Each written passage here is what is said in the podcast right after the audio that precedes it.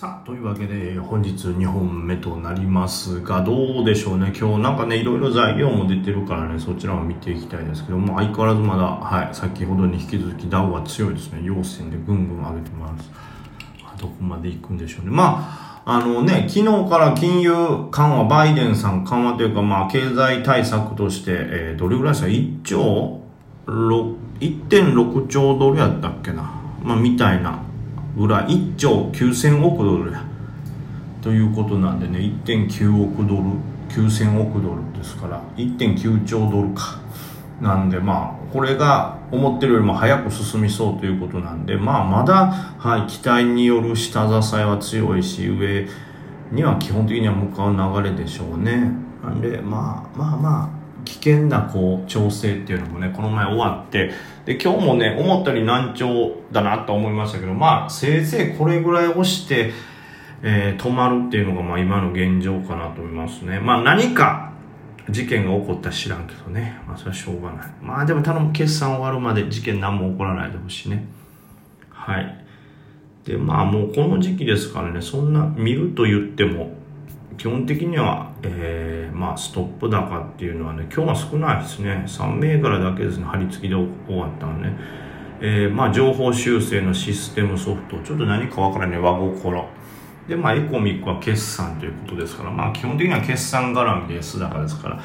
何か材料が出てっていうのはないですね。まあ、材料ね、5番出た銘柄もあるんですけども、まあ、すぐ売り込まれてということですね。まあ、よほどの材料じゃないと S タッチも今、決算期なんでね、デイは厳しいという感じでしょうね。で、まあ忘れちゃいかん。こういうね、市場外況見とかないといかんね。まあ東証一部2兆8000億ということで、本当にまあもうね、先週とは違って大きくこう売買されてますから、まあまあ、ある程度活況である限りは、まあ、よほどコロナ禍とかね、コロナ禍というかコロナの当初とかみたいな、あんな衝撃的な事件がない限りは、売買代金がしっかりついてたら、そこまで上下に乱高下するってことはね、なかなかないでしょうから。まあ、これは安心ですね。まあ、対してマザーズの方はね、1500億とちょっと、はい、今日も、うーん、まあ、枯れた感じですね、これはね。マザーズ今日結構ね、危うい動きしましたからね。まあ、引けにかけてバッと戻ってますから、またこちらもレンジの動きというところですね。さすがにこんだけ動かれると一瞬で僕の、えー、持ち越しの中長期系とかもね、結構被害があったんで、ちょっと焦りましたけど、怖がらずにまだ買うタイミングかなということで下を買っていきましたね。あまあ、ちょうど日経新聞のツイート出てますね、えー、ダウ続伸と追加経済対策への期待でっていうのもありますけど、まあ、昨日からね、結構言われてますけど。で、まあ、個別のニュースでね、えー、気になるのは何個かまああります。アプリックスが、何ですか？これは、えー、なんか、ビーコンっていうのがな、なデイコン、ダイコンみたいなことですか？もうビーコンがちょっとあれですけど、えー、まあその、達毛達毛ですか？達毛達毛じゃないの？これ。なんて言うとこれこれ。えー、アプリックスが、まあ、最大のメーカーですね。えー、ガソリン計量器最大手メーカーのタツノですね。タツノというところが提供しているタブレット端末、えー、給油許可装置に連携するビーコンに採用と。ビーコンって何なんやろうね。ビーコンっていうのはよくわからへんから。ビーコン。ビーコン。給油許可エリア、ビーコンって言って、まあ、電波を飛ばすみたいなこと？ビーコンっていうのはちょっとわからんけど、ちょっとこれはまだ調べないといけないまあ、これはなかなか最大手メーカーとのなんかこう、ね、一緒にする仕事ですから、これは結構大きいんじゃないかなと思いますね。その他なんかいい材料とか出てるのかな、まあ、ランキングで見ると、まあ、こういう時ね、PTS の値上がりなんか見るとね、わかりやすいですけどね。はい。あまあ上から言ってもでも高決算が多いんかな。こちらはね。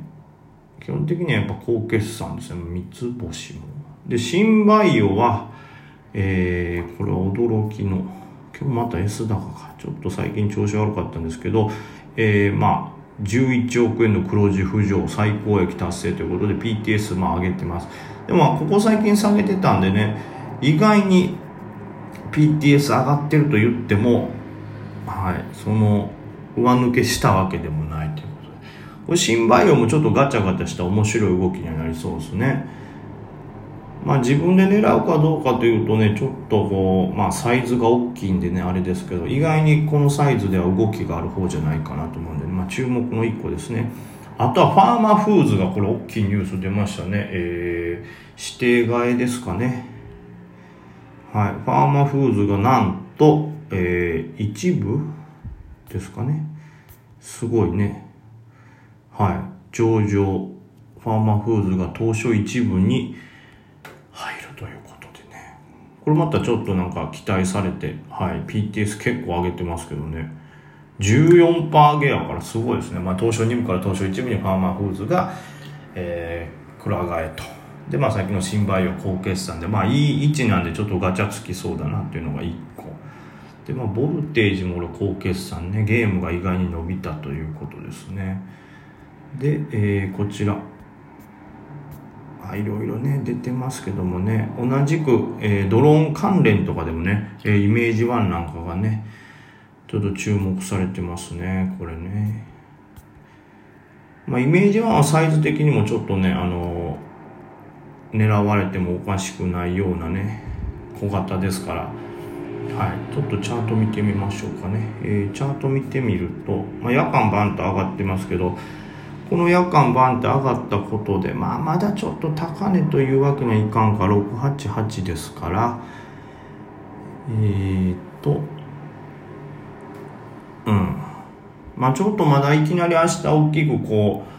どれぐらい動くかわかんないですけどここをさらに上に来るようならばね、えー、まあ直近高値の800とかをね狙うような動きも出るのかなという感じですね。はい。ではまあカナミックとかもね高決算出てましたから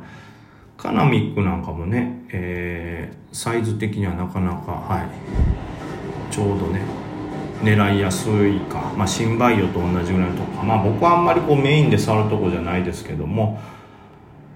この辺もね、サイズ的にはちょうど、今夜間で言うとね、790ですからね、えー、今日朝つけた高値超えて、まあ、一種の抵抗線みたいなところはね抜けていってるんで、まあ、ちょっと上値軽くなって狙われるかというところですね。まあ、やっぱり今大きなテーマとしてはちょっとね、あの、ざっくり見えてないとこもありますね。あの、例えば、株単じゃないわ、株式新聞とかね、まあ株単でも出てたかな、マイポックスとか。ね、パワー半導体がちょっと動いたりっていうことはあるんで、まあまだ、これもね、ちょっと前にあったような材料ですから、どっちかやったら大きなテーマというよりも個々の銘柄で、はい、材料が出たところが挙げられるという感じですかね。で、あとは決算による期待買い、もしくはその決算後の、まあ、売られ込んだところをもう一回狙うとか、まあ、情報修正に対して売られたところもありですよね。J, J リースみたいなね。そういうまあ決算絡めた戦い方と、まあ、個別の材料を見ての、はい、買い。まあ、どっちにしてもちょっとスイングでね、決算も控えてたりとか、えー、今の時期どうしてもスイングで狙う方っていうのが少なめになってきてるんでどうしてもデイの資金なんで激しい値動きになりますなのでまあそこら辺はね素早い動きを意識しながらデイでね取れたらなと思いますね。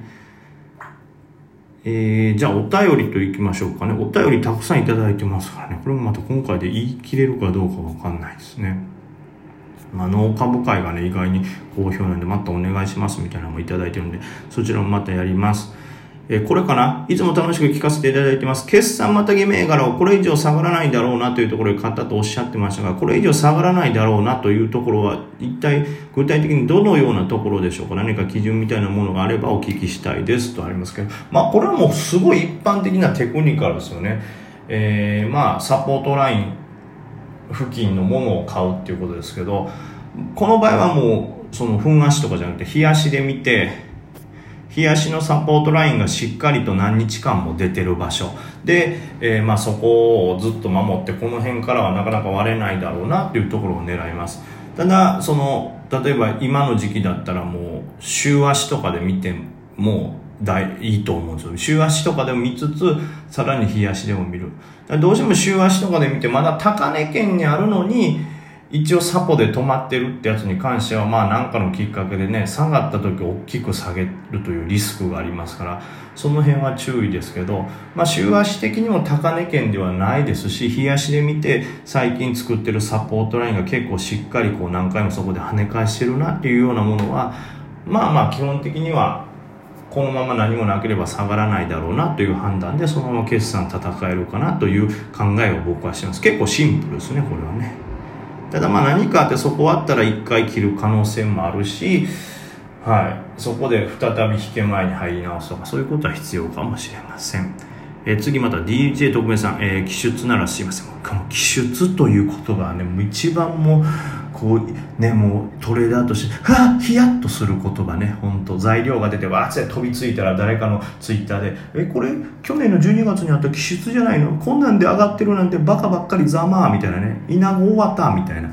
あれも何回もはめられたんで気出という言葉ね。なんか嫌ですよね。すいません。はい。というわけで、梅木さんが言うように、高決算への期待で上がった時、利確のタイミングが分かりませんと。今期情報修正もバンバン出るし、私のような素人でも予想しやすくなっているように感じます。そう考えると、決算前に上げすぎと感じたら、素直に利確が正解のような気がします。でも本当に良い決算ならさらに買われていくし、難しいですね。梅木さんならどう考えるか教えてください。もうこれ今日、ちょうどさっきのね、えー、J リースの決算を見て、決算の基本の動きをこう学ぼう的な、ことの先ほどのラジオでもほぼほぼ喋っちゃったことですけど基本的には決算前にバンと上がったら決算期待外で買ってる人がいるんでその人たちの利確が降ってくることじゃ結構あると思うんですよね特に今回それが分かったんで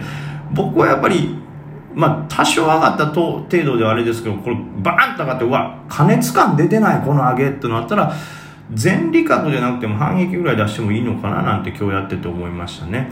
はい、でまた下がってきたらその決算に向けて必要な枚数また買ってということですね。あとはまあその決算がバンっていいの出た時にこれがどこまで上がるかっていうのはある程度予測立てててそこまでだいぶ遠いのなら多めに残しててもいいのかな。